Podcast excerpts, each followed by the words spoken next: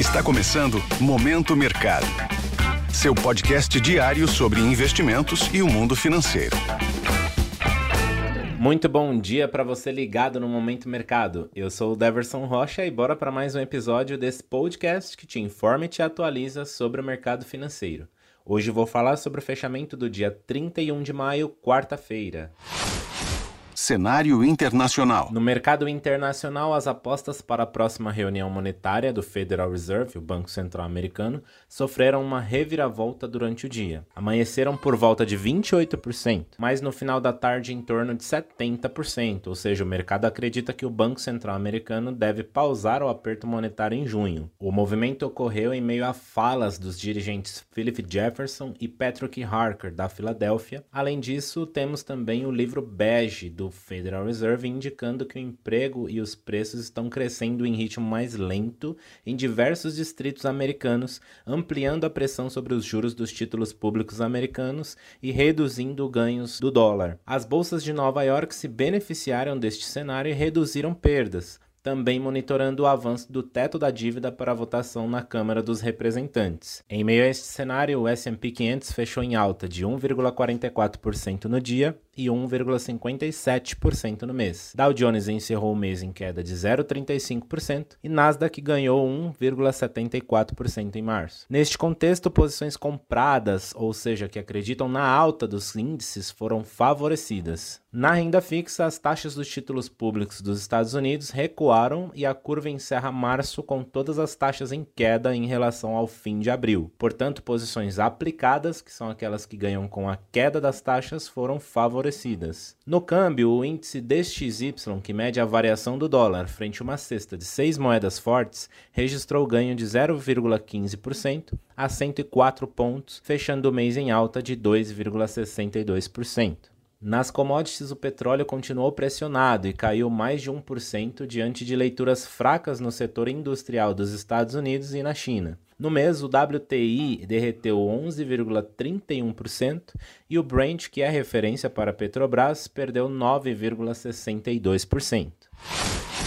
Cenário nacional. Por aqui, no câmbio, o dólar encerrou maio com valorização de 1,72% após queda de 1,60% em abril o principal catalisador dos negócios foi o ambiente externo. O dia foi marcado por uma onda de fortalecimento da moeda americana e por queda das commodities, na esteira de dados aquém do esperado dos setores de serviço e indústria lá na China. No fechamento de ontem, o dólar subiu 0,61% a R$ 5,07. Com isso, as alocações compradas ou expostas à variação cambial ficaram no campo positivo. No mercado de juros futuros, as taxas fecharam em alta, mas considerando o mês de maio, registraram queda mais expressiva nos vencimentos de longo prazo, com cerca de um ponto percentual de variação. O comportamento dos juros considerou os dados do mercado de trabalho acima do consenso, que poderiam servir de argumento para uma realização de lucros. O pano de fundo principal que pode explicar segue sendo a melhora na perspectiva para a inflação e o movimento no exterior. Neste contexto, considerando o fechamento mensal, posições de investimentos que apostam na queda dos juros futuros apresentaram um resultado positivo. Na bolsa, o Ibovespa fechou em queda de 0,58% a 108.335 pontos, porém com alta acumulada de 3,74% em março. As ações da Petrobras caíram cerca de 1%, mas acumulou ganhos em torno de 10% no mês. Vale cedeu 0,73% ontem e 11,86% no mês. As ações de bancos também fecharam um dia no negativo. Banco do Brasil 0,18%, Bradesco, Itaú e Santander com cerca de 1% de queda.